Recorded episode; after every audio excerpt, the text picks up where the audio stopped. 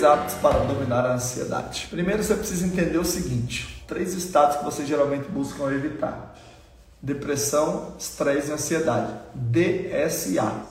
Em definições simples, mas que funcionam, depressão seria excesso de passado. Cara que tá para baixo, cara que sabe tá com energia baixa, é um cara que está focado em alguma coisa que aconteceu ou deixou de acontecer no passado. Já o cara que é ansioso, já o cara que está tendo picos absurdos de ansiedade, aí não, aí ele está vivendo no futuro. A ansiedade geralmente é o que? Excesso de futuro. Uma pessoa que está tendo alguns ataques pesados de ansiedade, ela está sempre naquele ciclo do e se? E se isso acontecer? E se isso não der certo? E se isso não acontecer na quinta-feira? E se eu fizer isso e não acontecer isso? Depressão, excesso de passado, ansiedade, excesso de futuro. E ainda tem um terceiro, que é o que? O estresse. O estresse é o excesso de presente. É você estar tá com 30 coisas para fazer ao mesmo tempo que você fica o quê?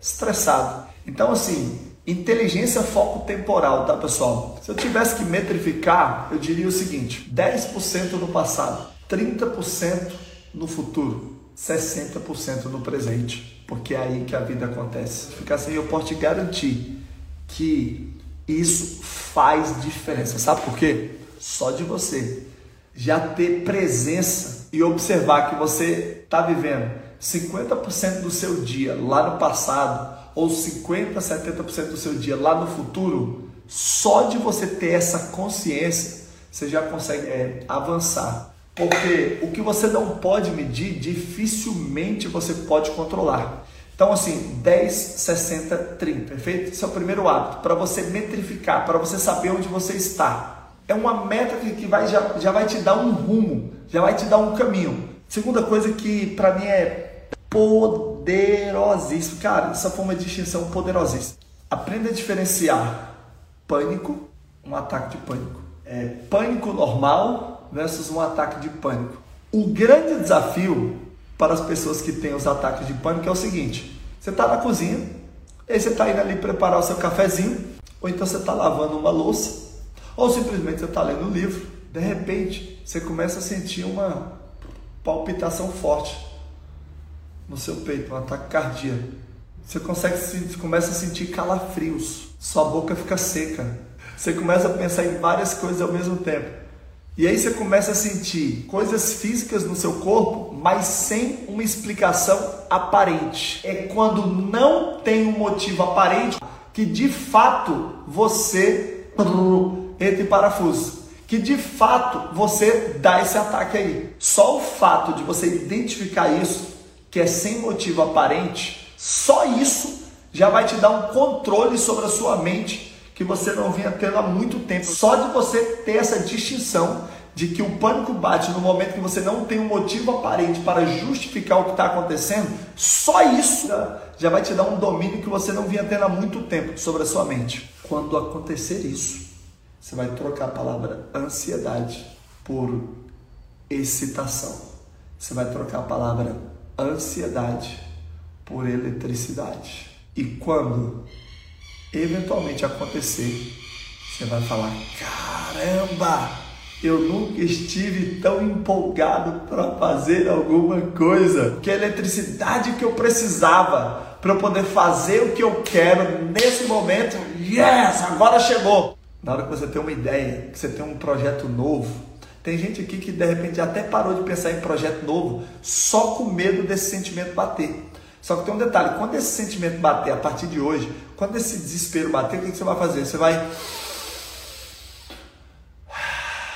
respirar fundo e falar: Caraca, ele veio, aquele sentimento gostoso, a eletricidade veio e agora eu estou pronto para acelerar os meus projetos. Porque quando a pessoa está só um pouquinho preocupada e você manda ela ficar calma, funciona. Mas quando a pessoa está tendo um ataque, quando a pessoa está a 150 por hora e você simplesmente grita assim: para! Você vai deixar essa pessoa mais nervosa. Quanto mais você tenta represar o sentimento, Quando você canaliza ele errado, é como você bater contra o muro. Canaliza ele da forma correta. Curta o momento e fala, cara, que top, agora eu tô elétrico, meu irmão. Agora eu consigo fazer um projeto em cinco dias. Agora eu consigo fazer um projeto em 24 horas, em 12 horas. Mais uma vez, não é o que acontece com você, é o que você faz com o que te acontece é um redirecionamento de emoções. Ansiedade por eletricidade ansiedade por estado de excitação. Então, isso tem que se transformar em hábito. Troque ataque de pânico por ataque de eletricidade, ataque de velocidade para você fazer o que você quer. E veja que eu não estou pedindo para você falar, ah, eu nunca mais vou ter ansiedade. Não, eu estou falando de domínio, eu estou falando de governo. Eu não estou falando de você mandar embora. A ansiedade serve para você. Ela serve para te ajudar em vários momentos da tua vida, para você ter velocidade. Ela não está contra você, ela está te ajudando. Terceiro hábito para você dominar a ansiedade. E você pode usar outras, tá? Mas para mim, a corrida ela assusta a ansiedade. A ansiedade às vezes te assusta. Você quer assustar ela? Corrida. A liberação dos hormônios do prazer durante a corrida é uma coisa violenta. A corrida é uma terapia avançada de alto impacto. Quando eu falo em corrida, eu estou falando de exercícios aeróbicos, né? É, exercícios que trabalham com, com ar. Se vocês quiserem utilizar outro, pode. Às vezes você fica forçando o tempo todo para aprender como respirar, para fazer um yoga. Cara, se você fizer o exercício, você já vai ter que fazer o controle da respiração. E esse é o jogo. Quando você ó, está correndo, automaticamente você está tendo que fazer controle de respiração. E se você está tendo que fazer controle de respiração, pronto, você já está presente para a sua respiração. Além disso, você fica extremamente no presente. Às vezes você começa a correr e você está pensando em mil coisas. Daqui a pouco a única coisa que você consegue pensar é no presente, é em tempo naquele exercício. Se você fizer todas as outras coisas, só que você esquecer de implantar esse hábito do exercício aeróbico, eu vou te falar uma coisa talvez seja mais interessante separar as outras coisas e instalar esse hábito. Para com esse negócio de que só vai começar se for com 5 km, que só vai começar se for pelo menos 1 km. Não tem problema. Pode começar com 10 metros. O importante é você começar. Esse é o primeiro grande poder da realização, o poder de começar. O segundo poder é o poder de terminar. Quarto hábito para você dominar a ansiedade. Você vai se perguntar assim: o que está me deixando preocupado agora? Aí você vai pegar uma folha de papel, e aí você vai começar a escrever. Você vai começar a colocar tudo que está te deixando preocupado, tudo que está te deixando ansioso. Você vai colocar na folha de papel. Você vai despejar sem dó na folha de papel tudo aquilo que nesse momento está te deixando ansioso. Mesmo sem você apresentar a solução, só de você ir colocando, o jogo já vai mudar. Depois de você colocar tudo o que eventualmente preocupa na frente do que você colocou que está causando ansiedade, apresente 14 soluções. A partir de hoje, nunca mais pense em apenas uma solução. Te ensinaram errado, te ensinaram assim. Nossa, é, cada problema tem uma solução. Mentira, cada problema tem pelo menos 14 soluções, tem no mínimo. É, não pense só em solução. Pense na recompensa, porque a quarta chave da instalação de hábitos chama-se recompensar. Todo problema hoje vai te gerar inúmeros presentes. Quando você começar a olhar a partir de agora para os problemas como presentes, quando você começar a perceber que cada problema vai trazer para você um presente, você vai ressignificar a forma como você enxerga a vida. E aí teu jogo muda. Você vai começar a enxergar as coisas como os momentos como presente. É isso que você precisa começar a fazer. Não é amanhã, é a partir de agora. E não simplesmente, ah, é, cada problema tem uma solução.